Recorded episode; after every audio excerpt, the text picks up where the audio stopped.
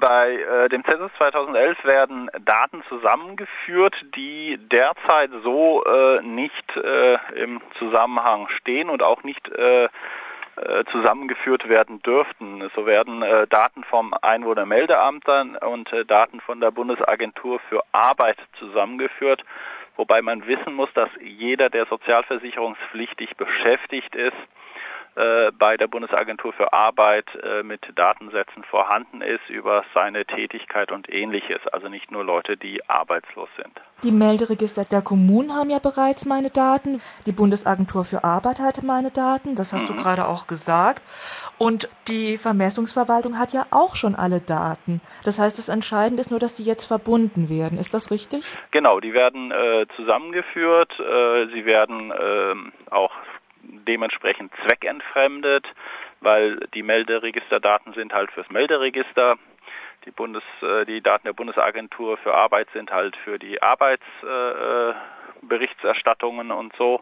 Und diese Zusammenführung stellt halt eine Zweckentfremdung der Daten dar und führt natürlich dann zu äh, deutlich sensibleren äh, Persönlichkeitsprofilen. Ihr vom Arbeitskreis Vorratsdatenspeicherung habt zwei zentrale Kritiken. Was sind die genau? Zum einen sehen wir, dass äh, mit, dem, äh, mit der Volkszählung die, ähm, äh, ein, ein, schwerwiegender Eingriff in das Recht auf informationelle Selbstbestimmung der Betroffenen äh, erfolgt ist und das auch noch äh, ohne dass äh, die Betroffenen darüber in irgendeiner Art und Weise ausreichend informiert werden müssen.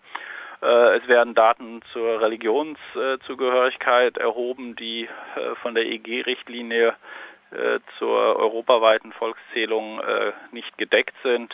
Das sind so zwei wesentliche Kritikpunkte. Das Bundesministerium des Inneren schreibt, Zitat, aktuelle Daten werden dringend für politische und wirtschaftliche Planungen, aber auch für die wissenschaftliche Forschung benötigt. Zitat Ende. Das klingt ja jetzt erstmal recht harmlos und sogar hübsch. Naja, also dass äh, die die These, dass durch äh, bessere Zahlen bessere Politik gemacht würde, ist äh, äh, absurd. Man sieht es an der Laufzeitverlängerung der Atomkraftwerke, man sieht es an Stuttgart 21. Das liegt, äh, diese Fehlentscheidungen der Politik liegen sicher nicht daran, dass die statistischen Daten nicht mehr ganz aktuell sind. Und auch nach einer Volkszählung 2011 haben wir in diesen statistischen Daten natürlich Fehler, eine gewisse Fehlerquote, mit denen die äh, Statistiker auch äh, umgehen können und auch immer bisher immer umgehen konnten. Unsere Einwohnermelderegister, die für reine Zahlen ja, äh, also für die Zahlen der Einwohner pro Region, pro Stadtteil, pro Straße äh, nutzbar wären, sind ja durch die Einführung der eindeutigen Steuer-ID ja auch schon äh, ziemlich gut bereinigt worden die Einführung der Steuer-ID, dieser elfstelligen, da gibt es ja immer noch ein Verfahren dagegen. Was ist da eigentlich Stand der Dinge? Das Kölner Finanzgericht hat da eine, ähm, eine Klage abgelehnt. Das wird dann halt jetzt den Rechtsweg weitergehen und äh, solange der ähm, da nicht endgültig entschieden ist, äh, ist wird die ein, also die ist die Einführung ja schon auch überwiegend durchgeführt worden und auch jeder Neugeborene, jedes neugeborene Kind bekommt diese Steuer-ID schon. Auch in anderen Mitgliedstaaten der Europäischen Union wird ein Zensus als Bevölkerungs-, Gebäude- und Wohnungszählung durchgeführt. Gibt es in diesen Ländern der EU nennenswerten Widerstand oder Proteste eigentlich? Also wir haben äh, zumindest äh, von Großbritannien mitgekommen, dass es da also auch äh, äh eine Protestbewegung gibt. Ähm, wie es in anderen Ländern aussieht, muss ich ehrlich sagen, entzieht sich da meiner Kenntnis. Also es gibt äh, schon äh, in verschiedenen Ländern mehr, also zumindest kleinere Protestbewegungen, aber äh, wo es jetzt größere gibt, äh, entzieht sich äh, meiner Kenntnis. Gibt es denn überhaupt eine Möglichkeit gegen dieses Zensusgesetz, das hat ja vor zwei Jahren sowohl den Bundestag als auch den Bundesrat passiert, nachträglich noch irgendwas dagegen zu tun? Ähm, es, es ist gab ja schon eine erste oder es gab zwei Verfassungsbeschwerden. Die eine wurde mit einer kurzen Begründung nicht angenommen, die andere wurde mehr oder weniger sang- und klanglos nicht angenommen. Ähm, das ist leider schiefgelaufen. Ähm, derzeit hätte, hat man jetzt nur noch die Möglichkeit, äh, wenn man in die Haushaltsstichprobe hineinkommt, die ja zehn Prozent der Bevölkerung betreffen wird, oder in einem der Sonderbereiche wohnt, wie Studentenheime, Altenheime, Kneste, psychiatrische Anstalten, dass man dann gegen die Auskunftserteilung Widerspruch einlegt und ähm, einstweilige Verfügung beantragt, äh, also ein Eilverfahren vom Verwaltungsgericht startet und dann den Rechtsweg ausschreitet. Eine andere Variante ist, die in Berlin auch äh, angegangen wird, ist der äh, Angriff des Ausführungsgesetzes, weil zu dem Zensusgesetz bedarf es ja in den Bundesländern sogenannter Ausführungsgesetze und in Berlin wird eine Klage gegen das Ausführungsgesetz eingelegt. Das Ganze ist ja auch relativ aufwendig und für Privatmenschen oder für ganz normale Menschen einfach ja auch oft nicht machbar. Wäre es da nicht viel einfacher, schlichtweg Unfug in diese Fragebögen zu schreiben? Da sollte man sich äh, genau informieren.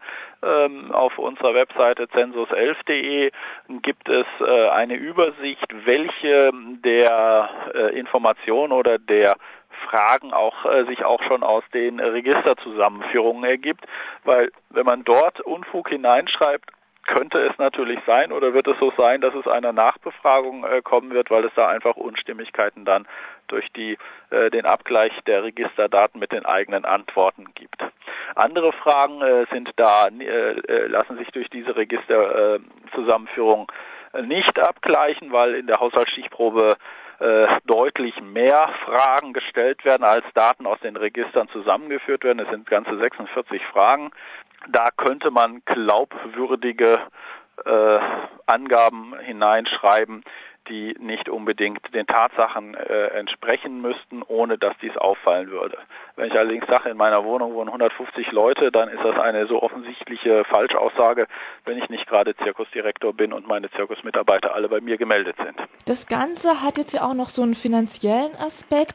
So eine Volkszählung, das sollte man nicht unterschätzen, kostet auch irre viel Steuergelder in dem Fall irgendwas zwischen 700 Millionen Euro und 1250 Millionen Euro allein nur in Deutschland. Ist das auch etwas, was ihr kritisiert? Wahrscheinlich schon, oder?